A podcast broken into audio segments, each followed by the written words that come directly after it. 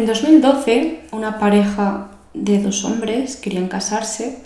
Eran Charlie y David, vivían en Colorado, Estados Unidos, donde era legal el matrimonio, y es legal el matrimonio homosexual.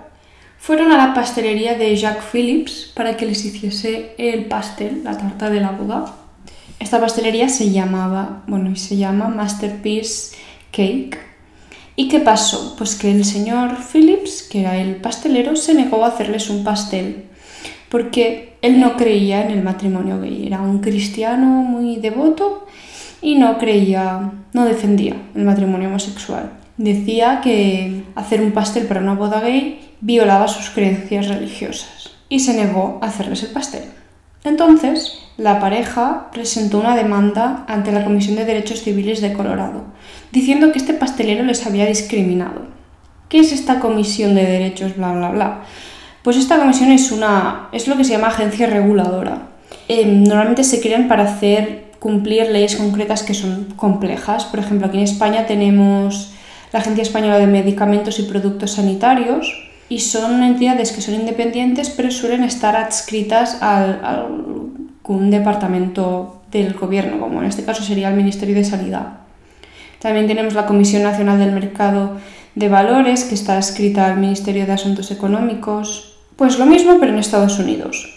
Tienen la Comisión de Derechos Civiles de Colorado para hacer cumplir la ley contra la discriminación de Colorado, del estado de Colorado.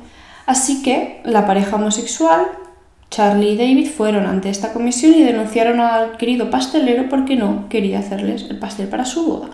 La ley de antidiscriminación de Colorado dice que em, bueno, prohíbe a los negocios discriminar en base a la orientación sexual. Así que la comisión tuvo que resolver este caso.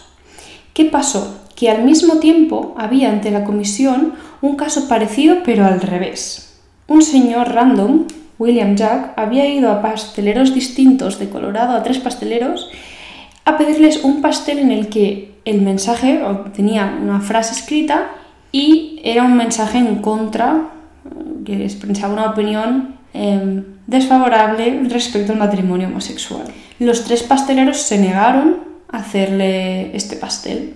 Este señor, que quería el pastel antimatrimonio gay, también demandó a los pasteleros ante la comisión. Así que tenemos un caso de una pareja homosexual que quiere un pastel, digamos, en favor del matrimonio gay, y otro que quiere un pastel en contra del matrimonio gay. ¿Qué resolvió la comisión para cada uno? Pues le dio la razón a la pareja, dijo que el señor Phillips no tenía derecho a negarse a hacerles un pastel sencillamente porque fuesen homosexuales, a pesar de su religión y de sus creencias. Y en el otro caso dio la razón a los pasteleros, porque decía que por la ley de antidiscriminación los pasteleros no podían emitir un mensaje a través de sus pasteles que fuese discriminatorio en base a la orientación sexual. ¿Y qué pasó? Jack Phillips, que era el primer pastelero del que hemos hablado Charlie y David le pedían un pastel para su boda, pues el pastelero que no creía en el matrimonio gay no estuvo contento con la resolución de la comisión y llevó el tema a juicio. En el juicio tampoco le dieron la razón. En apelación, o sea, apeló pues un recurso y tampoco le dieron la razón, pero no se cansó. Y lleva el tema hasta la Corte Suprema de los Estados Unidos. Y llega en 2018. Bueno, el caso en sí se resuelve en 2018. Lo que le preguntaron a la Corte Suprema fue, o sea, el objetivo era que la Corte Suprema resolviese el litigio entre qué pesa más, el, derecho a no discriminación por razón de em, orientación sexual o las creencias religiosas. ¿Cómo consigues articular estos derechos? ¿Cómo los jerarquizas? ¿Cuál pesa más? ¿O en qué casos uno em, sale ganando? ¿En qué casos es el otro? ¿O siempre pesa uno más que el otro? Esto era lo que se le preguntaba a la Corte, que resolviese esto. Pero la Corte hizo lo que a veces se les da muy bien a los tribunales altos, que es escurrir el bulto. No abordó directamente la cuestión, sino que lo que dijo falló a favor del pastelero, pero diciendo que la comisión de la que os hablaba antes, esa agencia reguladora que tiene que aplicar la ley antidiscriminación, había hecho un proceso injusto, había tratado de forma injusta al pastelero. Por varias razones. Primero porque os he comentado ese caso que era muy parecido de los tres pasteleros que se, se negaban a hacer un pastel antimatrimonio gay. Pues la Corte Suprema decía que si esos pasteleros pueden negarse a tal cosa, el pastelero Phillips también puede negarse a hacer un pastel a favor del matrimonio gay. Dice que son procesos muy parecidos o prácticamente iguales y que si se da a los tres pasteleros la opción de usar la libertad de expresión mediante sus pasteles y decidir qué pasteles hacen y qué pasteles no según sus propias creencias y principios, pues que el señor Phillips tiene el mismo derecho de negarse a hacer un pastel que no va acorde con sus creencias. Pero también dicen que la comisión había tratado de forma discriminatoria a las creencias religiosas de este señor. Porque en las, bueno, no es una sentencia, pero en, en la decisión de la comisión ponía cosas como que no se deben mezclar los negocios con la religión y que la libertad religiosa se ha usado muchas veces de forma injusta para justificar la discriminación, incluso para justificar la esclavitud y el holocausto. Así que trataba un poco mal la libertad religiosa y la, y la Corte Suprema decía que la libertad religiosa y la libertad de expresión en Estados Unidos eran, son esenciales porque están en la primera enmienda de la Constitución y que no pueden descartarse así tan rápidamente. Dice que la ley antidiscriminación no puede obligar a los comerciantes a proclamar o defender ideas con las que no están de acuerdo. Pero como veis, no resolvió el tema como directamente, no dijo, no dijo sí, el derecho a no ser discriminado de, los, de la pareja homosexual prevalece en este caso. El pastelero tiene que callarse y hacerles el pastel. O no, em, el pastelero no está obligado para nada a hacerles el pastel porque prevalecen sus creencias religiosas. No, lo que hace es decir que en este caso el proceso que se dio ante la comisión no fue justo y que por lo tanto se invalida y que hay que repetirlo no da, o sea, da la razón al pastelero, pero no acaba de responder a la pregunta principal. Y esto ha provocado que las discusiones entre pasteleros y parejas homosexuales o, personas trans haya seguido. Luego hablaremos de un par de casos más. Pero no fue unánime la opinión de la Corte Suprema de Estados Unidos. La juez Elena Kagan dijo que no se podían comparar estos dos, los dos casos que comparaban, los dos casos que tuvieron lugar ante la comisión no eran comparables, el de los tres pasteleros y el de nuestro pastelero anti-matrimonio gay. Dice que los tres pasteleros lo que están haciendo al negarse a hacer un pastel anti-matrimonio gay es negarse a hacer un pastel de ese tipo para todos los clientes que lo pidan. Es decir, no le venderían a ningún cliente ese pastel. No hay discriminación hacia nadie, sino que lo que hay es una libertad de decidir qué productos quieres vender y qué productos no. Sería como decir, pues no, yo no quiero vender productos para mujer y para hombre por separado porque creo en mm, que se difuminen los, la separación entre los géneros porque contribuye a eliminar los roles de género. Yo qué sé. Es como parte de tu libertad como comerciante decidir qué tipo de pasteles haces, qué tipo de productos vendes y qué tipo de productos no vendes. Y no es discriminación si esa decisión la aplicas a todo el mundo por igual venga quien venga, no le venderás ese producto porque no quieres hacerlo. En cambio, el pastelero Philips sí que está discriminando. porque Vende pareja, vende parejas, vende pasteles para bodas para todo tipo de parejas, excepto para parejas homosexuales. Es decir, el mismo producto lo va a vender o no dependiendo de la pareja que se lo pida y por lo tanto no va, por, no va sobre el producto, sino va por el cliente y entonces ahí entra la discriminación. Lo que dijo esta juez me parece súper inteligente, o sea, tiene todo el sentido del mundo. Em, me da lástima porque nadie la apoyó y yo creo que es que es obvio, si te centras en el, en el producto y se lo vendes a todo el mundo por igual o no se lo vendes a nadie, no hay discriminación de ningún tipo. Y en cambio, cuando te paras a pensar, a ti sí, a ti no, a ti no, a ti sí, entra la discriminación. Hubieron otras dos jueces, que eran Ruth Ginsburg y Sonia Sotomayor, que también dijeron algo interesante. Tampoco estaban de acuerdo con la decisión mayoritaria. Dijeron que la ley antidiscriminatoria debería aplicarse a todo el mundo por igual, no debería aplicarse según qué creencia religiosa tengas. Porque claro, se dice, bueno, ellas opinan que hay una discriminación en este caso porque se está permitiendo a los cristianos muy creyentes tener el privilegio de, de que la ley antidiscriminación no les aplique. O sea, claro, si tú dices, no, yo no soy muy creyente, ah, entonces sí que te aplica, entonces tienes que hacer el pastel. Pero si te dices, no, yo soy un súper creyente, yo creo mucho en lo que dice la Biblia y al matrimonio homosexual a mí me pone los pelos de punta y no me deja dormir por la noche, ah, entonces no te preocupes, que entonces la ley antidiscriminatoria no se aplica para ti. No te preocupes, tú puedes elegir lo que hacer entonces. Puedes discriminar libremente. Esto es lo que decían estas jueces. También me parece interesante. Y al final lo que están pretendiendo con estos votos, voto es como la opinión que tiene un juez, o sea, los altos tribunales en general tienen bastantes jueces, creo que la Corte Suprema de Estados Unidos son nueve, quiero decir que son nueve, y votan por mayoría. Entonces lo que es, vota la mayoría es lo que sale y se hace una sentencia, pero a la vez se juntan al final mini sentencias que son como opiniones particulares de alguno de los jueces si no ha estado de acuerdo con la opinión de la mayoría. Pero bueno, como os decía, en este caso la mayoría intentó escurrir el bulto, pasar un poco por encima y los votos particulares son más interesantes y se meten más en el medio del asunto. Y era necesario meterse en el medio del asunto porque es que es curioso, pero es un tipo de caso que pasa bastante, lo de pasteleros y contra homosexuales o al revés. De hecho, bueno, este es el mismo señor, el señor Jack Phillips, nuestro pastelero, antimatrimonio gay.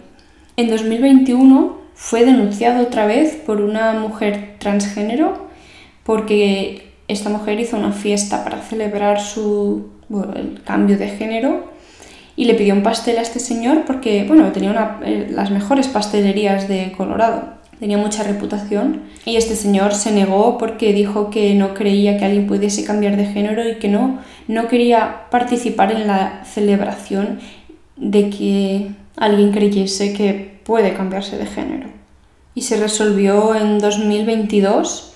Curiosamente, le dieron la razón a la mujer Así que me da la sensación de que ahora depende un poco del estado, al menos en Estados Unidos, del estado en el que se plantee el caso, se irá por un lado o por el otro. Pero esto no acaba aquí. Un poco antes, en 2018, hubo un caso igual en Reino Unido, que también llegó a la Corte Suprema del Reino Unido. Este era un poco más intenso el caso porque em, había una pareja homosexual que pidió una tarta a un pastelero muy cristiano y el pastel en sí no era solo para su boda, sino que pedían que estuviese escrito el mensaje en el pastel apoyo al matrimonio homosexual. O sea, no, no de yo apoyo, sino como em, apoyo en general, como a modo de reclamo. Y en este caso la decisión fue unánime de la Corte Suprema a favor del pastelero. ¿Por qué estos casos son interesantes? Porque en el capítulo anterior que hicimos de filosofía del derecho hablamos de los derechos fundamentales o bueno, centrado en España y me parece que os comenté que no hay realmente una jerarquía entre ellos. No hay uno que sea más importante que el otro. Pero claro, eso causa problemas. Hablamos del, del test de proporcionalidad, ¿no? Cuándo podemos limitar un derecho, cuándo no pero claro, ¿cuándo determinas que pesa más un derecho de una persona que el de otra? Es muy fácil cuando la relación es entre el Estado y el individuo, porque eh, los derechos del individuo están creados en un primer momento para protegerlo del Estado, o con la idea de que el Estado tiene que dar protección a los individuos y garantizar esos derechos. Pero claro, cuando las relaciones son entre particulares, ¿Qué pesa más, su derecho o el mío? ¿O qué pesa, pesa más, su derecho a la propiedad privada o mi derecho a la vida? Si entro a robar en una casa y me disparan, yo solo me iba a llevar cuatro joyas. ¿Tiene el derecho a proteger su propiedad privada tanto como para afectar a mi vida? ¿Tienen los pasteleros la libertad de decidir qué mensaje o qué pastel hacen y por ello no vender, por ejemplo, a una pareja homosexual? porque sus creencias religiosas pesan más que el derecho a la no discriminación. Esto se discute mucho ahora con el tema del derecho a la vivienda, que en las grandes ciudades hay problemas con los precios del alquiler que son una locura. Y esto básicamente es otro debate, otro conflicto de derechos, como es el de la propiedad privada de los propietarios que tienen los pisos y luego del derecho a una vivienda digna de los, ciudadanos en general. Es un tema complicado porque la ley es imposible que regule todas las relaciones o tipos de encuentros, contratos que pueden establecer las personas.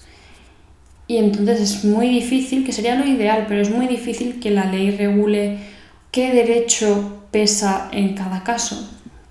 Tendríamos que hacer una ley para cada derecho en relación con otro, cosa que sería una locura.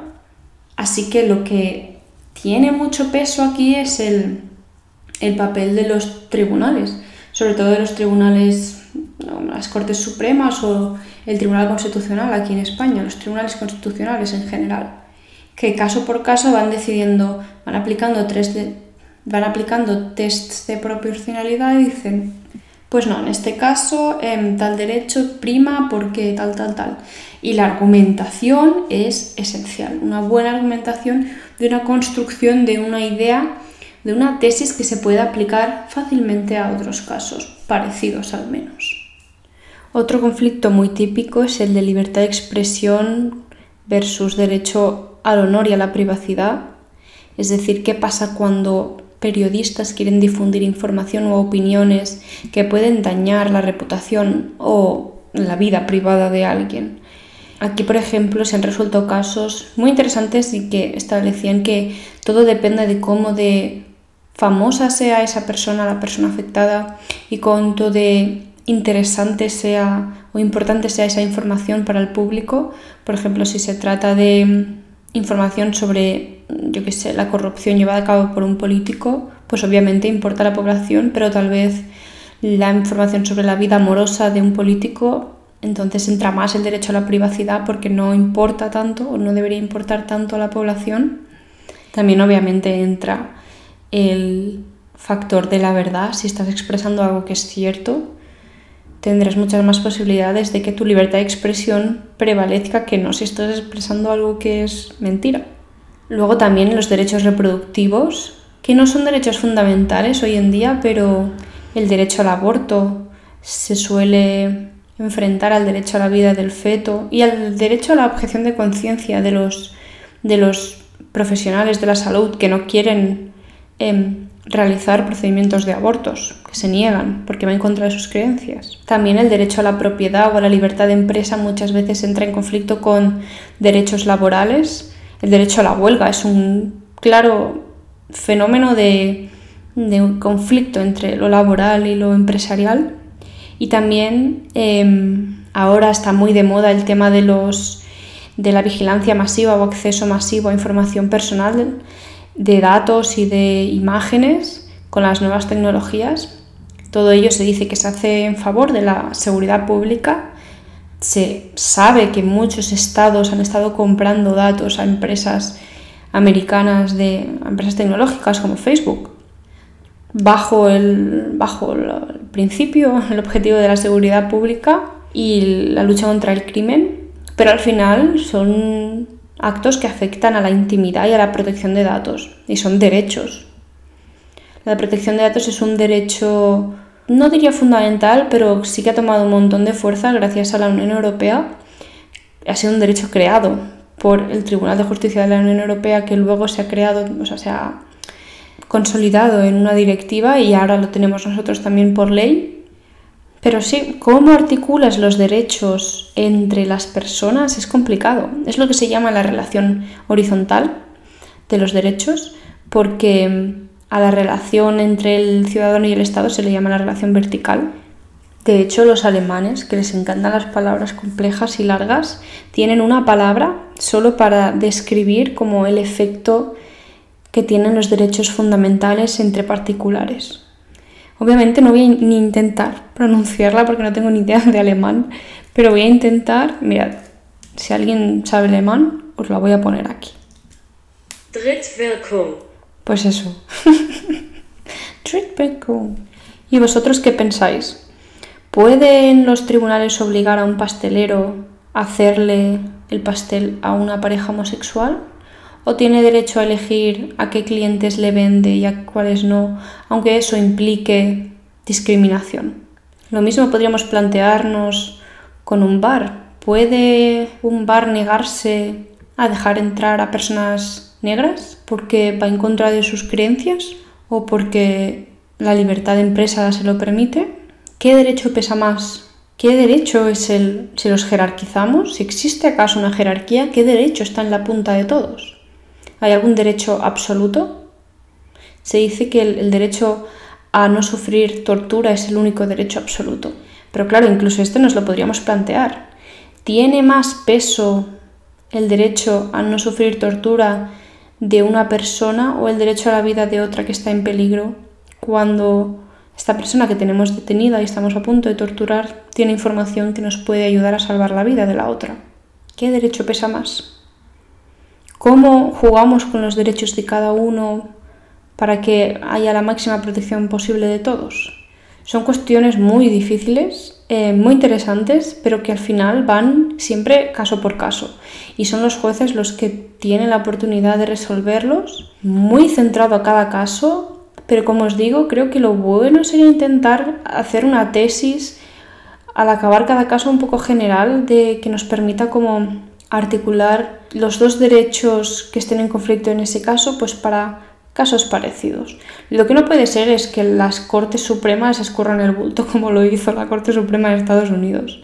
Vale la pena mirarse los votos particulares siempre de las sentencias, porque la verdad es que cuando yo creo que, yo, no es culpa de los jueces, yo creo que las personas somos así, cuando muchas personas nos apoyan, creo que creemos que no tenemos tanto el deber de justificarnos, porque todo el mundo lo cree así, entonces será lo correcto, ¿no? Pero cuando estás solo en algo y tienes que defender tu posición y nadie más te apoya, te esforzarás mucho más por ofrecer argumentos fuertes y bien fundamentados. Y así que los votos particulares suelen dar opiniones muy guays. Y hasta aquí el capítulo de hoy. Voy a ir haciendo así capítulos puntuales sobre derecho, que yo pienso que pueden ser muy aburridos si no os gusta el derecho, pero la verdad es que cada vez veo que, no sé, y que me comentáis que os gustan y, y de hecho tienen bastantes reproducciones, así que voy a seguir haciéndolo, a mí me encanta. Si tenéis alguna pregunta de derecho o alguna cosa así, algún caso este interesante que veáis visto también me lo podéis comentar y me lo leeré encantada. Y yo me despido ya. Nos escuchamos la próxima semana. Hasta pronto.